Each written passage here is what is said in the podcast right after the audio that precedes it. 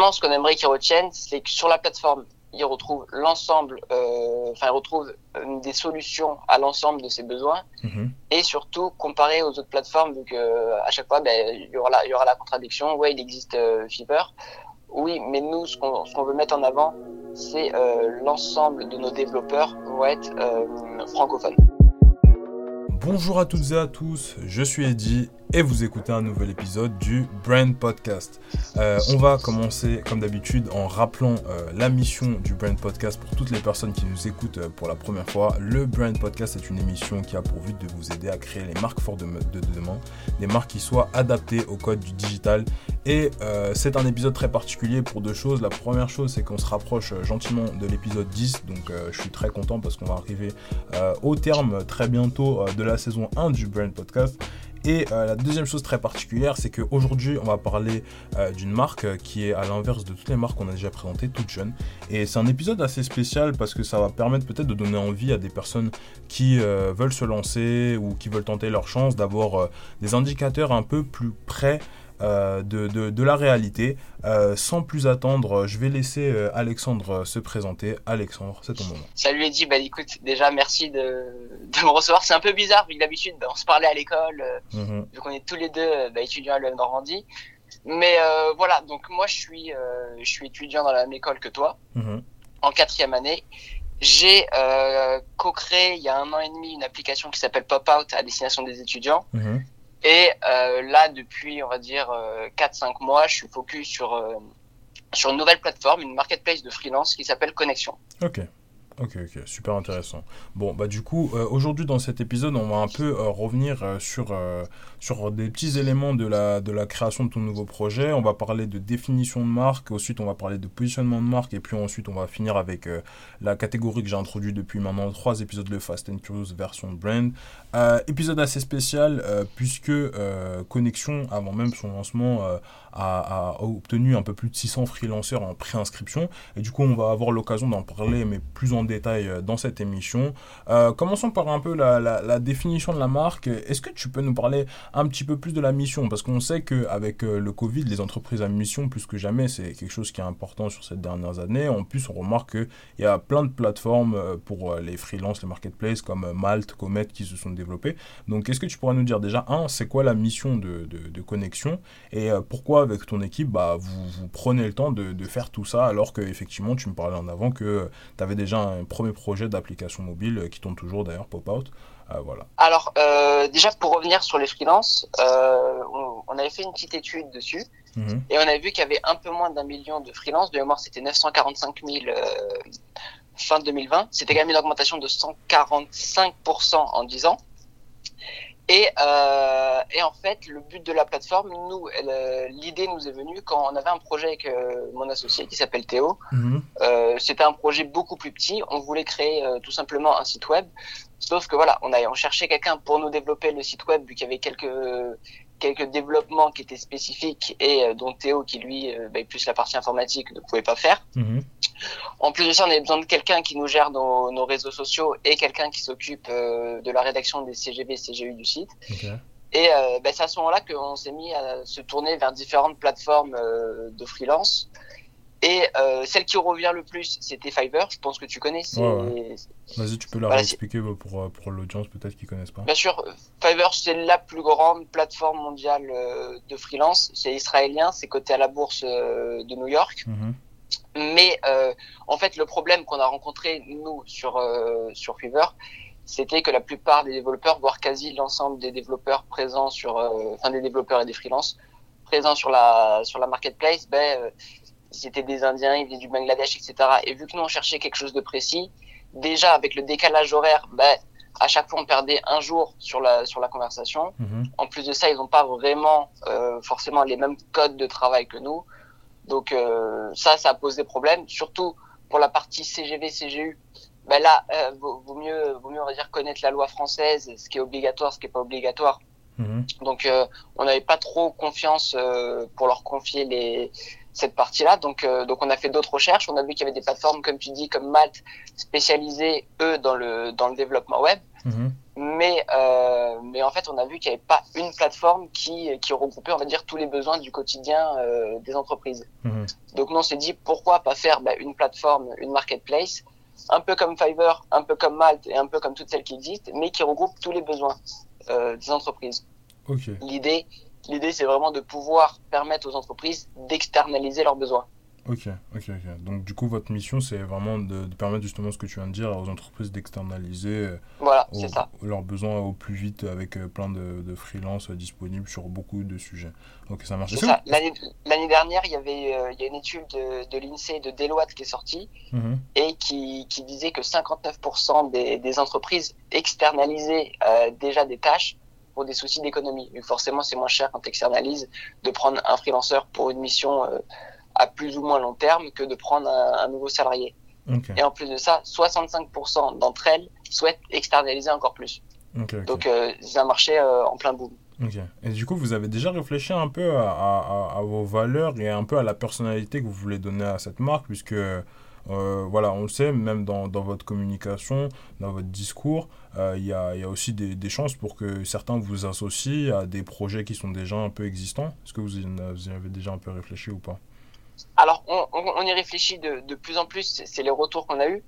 Et là où on veut vraiment insister, c'est euh, sur le fait qu'on ait plusieurs euh, catégories et vraiment ouvert sur tous les besoins, euh, sur tous les besoins des entreprises, des entrepreneurs ou même des startups. C'est pas seulement se focaliser soit sur la partie design, soit se focaliser sur la partie euh, programmation et développement, soit sur la partie euh, rédaction ou comptabilité. C'est vraiment quelque chose qui englobe l'ensemble pour, euh, pour répondre à tous les besoins qu'on peut avoir au quotidien ou, Mhm. ou sur, le, sur le lancement d'un projet. Quoi. Ok, ok. Et du coup, par rapport un peu plus au, au naming, il vient d'où le, le nom Connexion? Alors, en fait, on, le, le nom nous est tombé un peu comme ça. On cherchait plein de noms. euh, on en fait, on savait pas de base comment, comment appeler la plateforme. Mhm. Et euh, ben, c'était à force d'en parler, d'en parler. Moi, je me souviens, je racontais à ma mère la, la plateforme. Je disais qu'on allait mettre en connexion euh, ben, différents freelances avec des entrepreneurs, etc. Et ça, je me suis dit, ah ouais, le nom connexion, il peut être pas mal. Mais bon, connexion écrit à la française, euh, déjà, je pense que je pense que c'est pris. J'ai pas fait des recherches, mais je pense que le, le nom de domaine est pris. Mhm. Et donc là, on s'est dit, bon, ben, pourquoi pas tenter avec, euh, je sais pas, une écriture un peu, un peu atypique. Donc là, on a écrit K-O-N-E-K-T-I-O-N, Mhm. connexion. Au final, on s'est rendu compte que c'était, euh, que ça voulait dire connexion, mais en danois. Et, euh, et donc plus tard, on s'est dit, pareil, si on veut, si on veut le mettre un peu ben, à l'étranger, à l'international, en italien c'est connexione, en, euh, en anglais c'est connection. Donc euh, à chaque fois, ben, ça sonne grosso modo pareil. Mhm. Donc, euh, donc voilà, pourquoi pas, euh, pourquoi pas l'utiliser plus tard à l'international si ça marche, sans forcément avoir à changer de nom. Ok, ok, nickel. Donc voilà, le, le, le nom, on l'a trouvé sympathique, il est marrant. Et, et la plupart des freelances, tout à l'heure tu, tu disais qu'on en avait euh, 600 préinscrits. Mhm. Là, à l'heure actuelle, on est passé à 745. Ok. Et, et la plupart, ils nous disent, ouais, le, le nom, il marque. Moi, je m'en souviens. Quand, Ok. quand je dis connexion euh, avec, avec deux cas, les gens, ils s'en souviennent. Ok, bah, je, te, je te pose la question aussi parce qu'on sait que le, le, le nom, c'est un truc qui est, qui est finalement euh, minime, mais quand même important, puisque les marques euh, changent fréquemment de nom. On peut le voir Launcher qui devient Swile après. Euh, dans le premier épisode, on avait reçu Flore, Florie de chez Jolie Culotte, qui en fait, là, quand je lui demandais Jolie Culotte, elle me donnait une explication qui faisait tout son sens, mais finalement, avec le temps, ils ont rebrand en We Are Jolie. Euh, du coup, euh, c'est vrai que le, le, le nom, finalement, euh, dans un premier temps, peut vous permettre de toucher une cible qui est très précise, mais peut aussi vous enfermer. Du coup, voilà. C'est aussi Ah, pour ça que, que je voulais avoir un peu ton avis.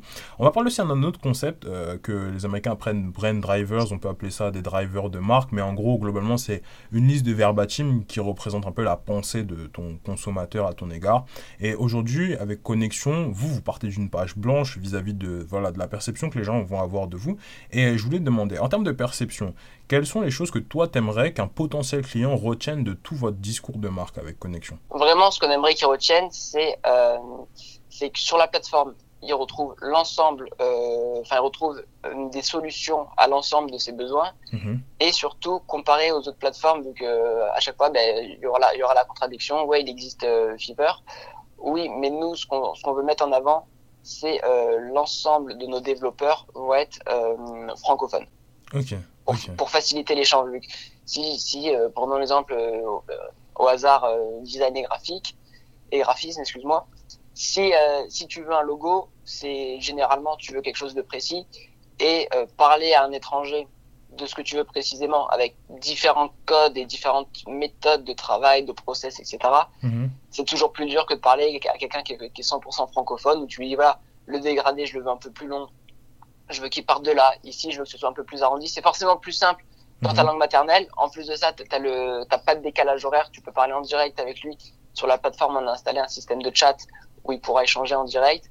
Donc euh, voilà, c'est euh, pour résumer, c'est vraiment l'ensemble des besoins et de façon simple. Ok, ok, ça marche. Bah, du coup, on va, faire un, on va faire un peu de rangement aussi pour euh, synthétiser par rapport à notre audience. Euh, les, drivers de marque, on peut les catégoriser en trois choses. On peut les catégoriser en drivers fonctionnels, donc ça va être le travail basique du produit. Quoi. On peut les catégoriser en émotionnel et en économique. Est-ce que tu pourrais me donner une raison par chacune des catégories? Donc, euh, pourquoi aujourd'hui quelqu'un devrait s'inscrire sur le point de vue fonctionnel, pourquoi sur le point de vue émotionnel et pourquoi sur le point de vue économique? Alors, sur le point de vue euh, fonctionnel, bah, encore une fois, la plateforme, elle sera relativement simple à, mhm. utiliser avec euh, bah, une réponse à l'ensemble des besoins. Mhm. D'un point de vue émotionnel, je, on vise la satisfaction du client. Mhm. C'est-à-dire qu'à la fin de, bah, on va dire de son expérience, de son achat avec euh, le freelance, c'est qu'il soit content, content du travail rendu, content de la plateforme, content d'avoir utilisé la plateforme parce que ça, il existe des plateformes où euh, bah, tu vas utiliser le service, ça va être content, tu vas être content du résultat, mais au final la plateforme elle aura bugué, il y aura eu, il y aura eu des problèmes, etc. Nous, euh, on, on vise voilà la satisfaction globale, donc ce que ce soit la qualité de l'échange avec le freelanceur, tout comme la qualité de la plateforme. Et le dernier driver, c'était lequel? Économique. économique. Alors forcément, euh, bah, les services seront un peu plus chers que Fiverr vu que ce sont des développeurs français et euh, Bon, ça c'est d'un point de vue euh, imposition sur les sociétés, etc. Ben, en France, a un peu plus d'impôts. Mhm. Donc les services seront un peu plus chers. Une autre plateforme à peu près similaire à la nôtre qui s'appelle 5euros.com. Je sais pas si tu connais. Oui, je vois. Euh, ben, elle, elle est spécialisée dans les microservices. Mhm. Donc euh, c'est à peu près similaire à nous, mais nous, c'est vraiment spécialisé sur les, sur les services et sur les besoins au quotidien des entreprises. Mhm. Et euh, quand on échangeait avec certains freelanceurs qui, eux, sont présents sur 5euros.com, bah, il nous disait que voilà, le, rien que le nom du site, tout à l'heure on, parlait ensemble du nom, mhm. euh, le nom du site tirait leur prix vers le bas. Donc euh, d'un point de vue euh, prix, on sera un peu plus cher, mais euh, faut mettre le prix à un moment pour, pour avoir un peu de la qualité. On sera pas hors de prix, c'est pas le but. Mhm. Sinon dans ce cas-là, autant autant, euh, autant embaucher quelqu'un et ne pas externaliser. Mhm. Mais euh, le prix sera équivaut à la qualité du travail rendu par le par le freelanceur.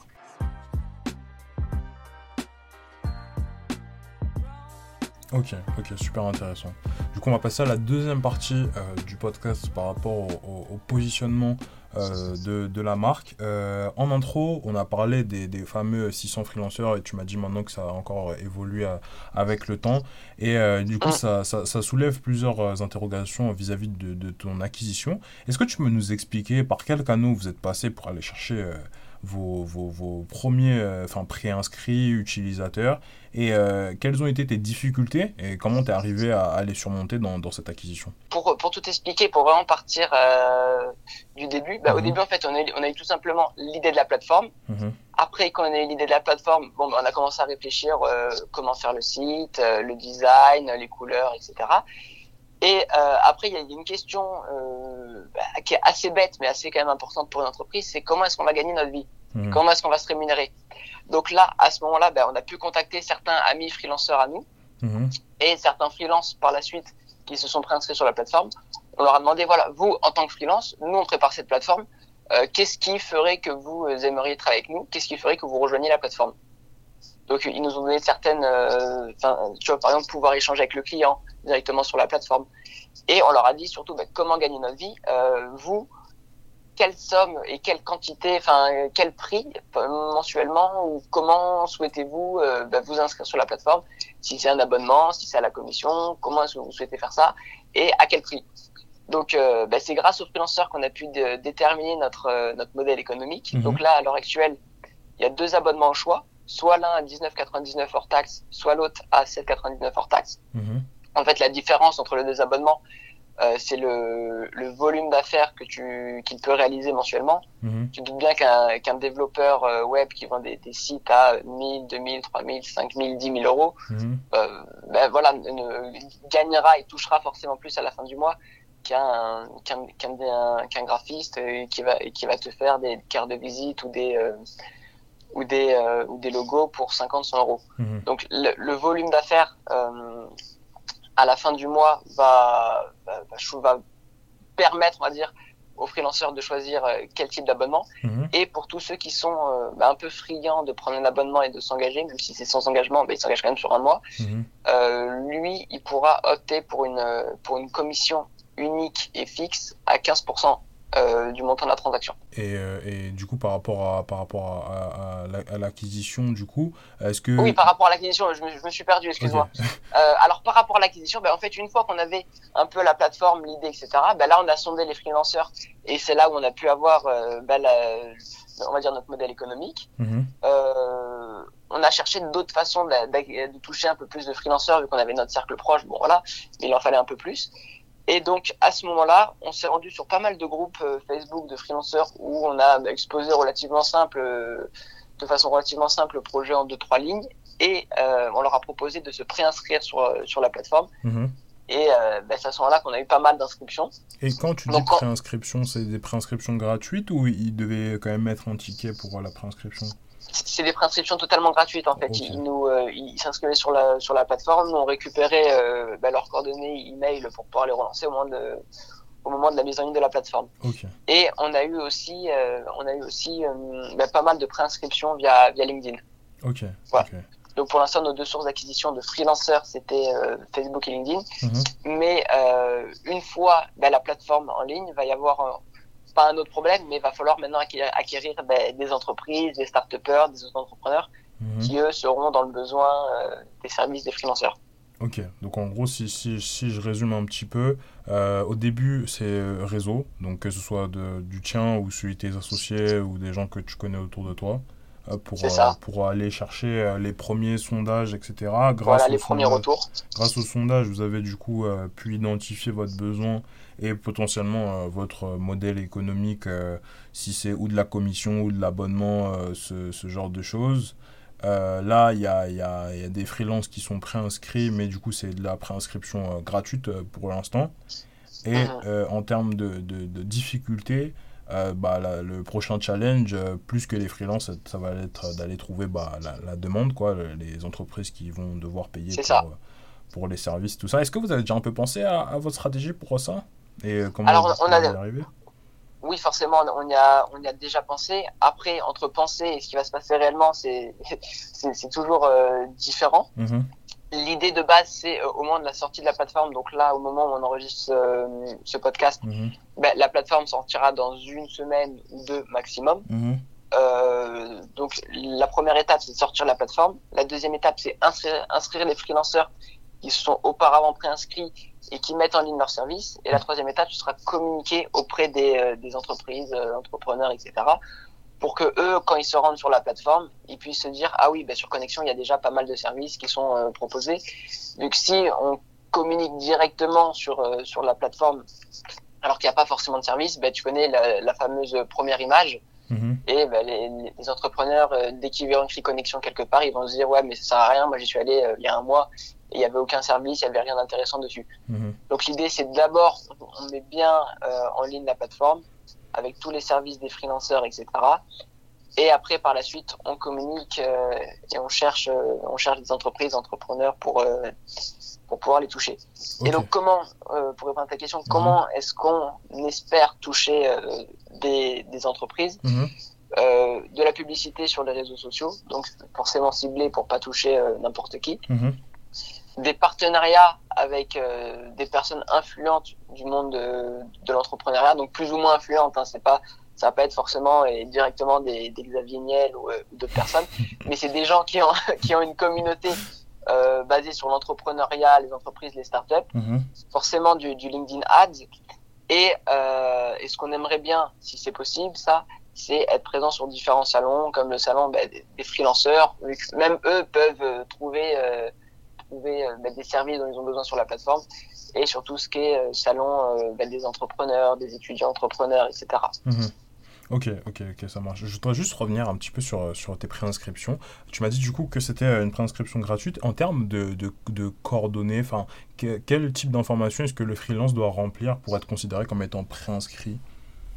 Alors, pour être préinscrit, c'est simple, il remplit son nom, son prénom, forcément. Mhm. Euh, son adresse mail pour qu'on puisse le recontacter au moment de la, de, la sortie de la plateforme. Mhm. Et à la fin, on lui demande ses, euh, ses, domaines de prédilection. Donc, en fait, il a le choix. Il y, a, une dizaine de catégories comme marketing, communication, design et graphisme, mhm. programmation et développement, formation et coaching, réseaux sociaux, référencement, e-commerce. Bon, voilà, je vais pas toutes les citer. Et lui, il a juste à coacher, il a juste à cocher ces, ces catégories de prédilection pour que nous, euh, de notre côté, ben, on puisse voir euh, ben, là où il y a du monde, là où il n'y a pas de monde. Euh, par exemple, d'un point de vue rédaction, on a eu plus de monde que ce qu'on pensait. Ok, D'un point de vue audiovisuel, c'était c'est un peu en dessous des, des, autres, des autres secteurs. Et en fait, ça nous a permis ben, par la suite de pouvoir démarcher plus de développeurs, enfin, plus de freelanceurs en audiovisuel sur LinkedIn. Et au final, on a réussi à remonter un peu la courbe de façon à ce qu'il y ait à peu près, euh, bah, le même nombre de services et de freelanceurs par catégorie. Ok, ok, ça marche. Euh, du coup, par rapport à tout ça, moi, moi ma, question, c'était surtout de savoir comment vous avez fait pour donner confiance à, ces, ces freelances de s'inscrire, parce que euh, ils doivent euh, du coup faire un opt-in, faire une action, en fait, finalement, même si c'est que vous donnez une adresse email, alors que bah il n'y a pas de marketplace à l'époque où, on en parlait, il n'y avait pas de produit. Ah. Euh, théoriquement, vous étiez aussi deux sur le projet, donc comment vous, leur, vous faites pour leur donner confiance, en fait? Alors en fait, on au moment où on leur présentait la plateforme, on leur envoyait déjà une plaquette, une mhm. plaquette qui était une plaquette de 7 pages qui présentait totalement la plateforme. En plus de ça, le lien pour se préinscrire, c'était euh, c'était bah, c'était un beau site internet.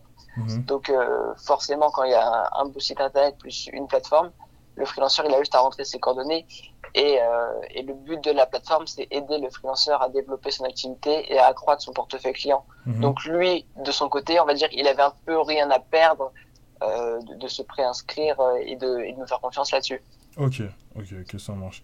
Et du coup, plus du côté, cette fois-ci, euh, entreprise, aujourd'hui, quand on voit par exemple que Malte, depuis le début de sa création, a levé un peu plus de 30 millions d'euros de, chiffre d'affaires pour accélérer sa croissance, en fait, on comprend que vous n'êtes pas sur un, marché de débutants. Aujourd'hui, tu penses que c'est quoi l'argument le, plus important pour attirer des entreprises sur la plateforme? Alors nous, euh, à la différence de Malte et à la différence que nous ne soit pas seulement dans euh, programmation et développement, mhm. euh, sur Malte, les freelanceurs sont payés à la journée. Mhm. Euh, nous, ça va, ça va vraiment, tu vas acheter un service, un service précis, un service de community management, un service, un logo. Donc ça, ce sera un prix fixe et fixé par le freelanceur lui-même. Nous, on n'impose aucun prix de ce côté-là. Mhm. Et euh, tu payes un prix unique. Euh, si tu payes à la journée, ça peut durer ben, un jour de plus, bon, comme un jour de moins aussi, mais euh, ça peut être un peu variable. Et euh, et du coup, ta question, c'était, je me suis un peu perdu dans. Surtout, en fait, l'argument, s'il y avait qu'un seul argument à donner à des entreprises, ce serait lequel, du coup? Alors, l'argument, c'est répondre à tous les besoins d'externalisation du quotidien avec des freelanceurs 100% francophones. Ok, ok, ok, super clair. Bon, bah du coup, on va pouvoir euh, passer à, la dernière partie euh, du podcast, euh, le Fast and Curious version brand. Fast and Curious, trois propositions entre deux choix. tu réponds entre les deux le plus rapidement possible. Alexandre, est-ce que tu es chaud? Je t'écoute. Ok, niveau marque, es plutôt domination nationale ou expansion à l'international? Dans un premier temps, domination, à... domination nationale. Faut j'arrête de faire des phrases, faut que je réponde juste avec le mot. Bah, ok, ça marche. euh, pour l'acquisition, t'es plutôt Google Ads ou Facebook Ads? Euh, Facebook Ads. Pour progresser, t'es plutôt livre ou terrain? Terrain. Euh, et du coup, pour finir, c'est ton moment, c'est ta question. Quelle est ta question pour moi? Selon toi, quel, quel secteur pourrait, pourrait exploser dans les ouais, sur l'année à venir et sur les, ouais, sur les deux ou trois prochaines années à venir euh, Sur les deux ou trois prochaines années à venir, moi je pense que plus qu'exploser, je pense qu'il y aura vraiment une. Re, je dirais ouais redirection recadrage je sais pas comment on pourrait reformuler ça mais en tout cas euh, un, quelque chose à faire en tout cas sur la food Parce que en fait, euh, on peut le voir là avec, euh, avec, euh, avec le, le, Covid, etc.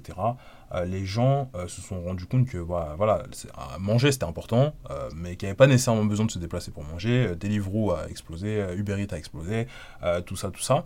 Et, et les, les, les, les, les marques DTC, donc direct to consumer, typiquement comme, je sais pas, on pourrait parler d'un feed ou quoi, euh, qui font l'effort euh, de, de, vraiment bosser sur euh, leur marque à part entière, d'avoir un fondateur qui est en avant, ce genre de truc. Je pense que en fait, il y a vraiment un travail et, il y a probablement des acteurs qui sont en train d'y réfléchir pour continuer à un peu plus disrupter hein, le marché de la, de food tech parce que bah, on sait que voilà manger c'est important ça sera toujours un besoin qui est fondamental et qui va toujours je pense être présent dans la société mais il y a un truc à faire sur peut-être un nouveau type de, de, de bouffe plutôt, euh, de, de, de, la bouffe peut-être modifiée. Il y a plein de boîtes euh, qui, qui travaillent dessus, même si on n'en entend pas tous les jours parler.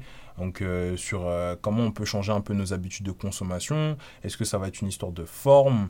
Est-ce que ça va être une histoire de peut-être communication autour? Est-ce que ça va être un mode de consommation, donc avec peut-être de la bouffe qui serait directement délivrée chez nous Enfin, y a, je pense qu'il y a tout un enjeu autour de, autour de la food et de voir comment est-ce qu'on peut faire pour avoir euh, un truc qui soit adapté aux, nouvelles générations. Je pense par exemple à Gen Z, donc euh, les, les, plus petits.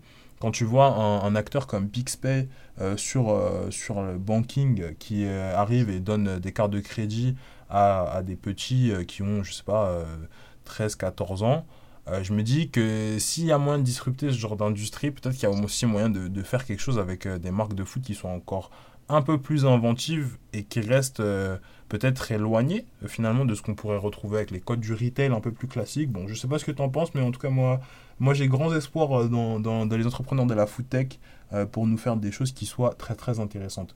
Euh, sur ce, on va clôturer euh, ce podcast. Si vous nous écoutez toujours après plus de 26 minutes, n'hésitez pas à nous mettre 5 étoiles si vous nous écoutez sur Apple Podcast et à laisser des commentaires pour qu'on puisse remonter dans le classement dans la catégorie marketing. Si vous nous écoutez sur YouTube, n'hésitez pas à liker la vidéo, à toujours vous abonner sur les différentes autres plateformes, Deezer, Spotify, etc.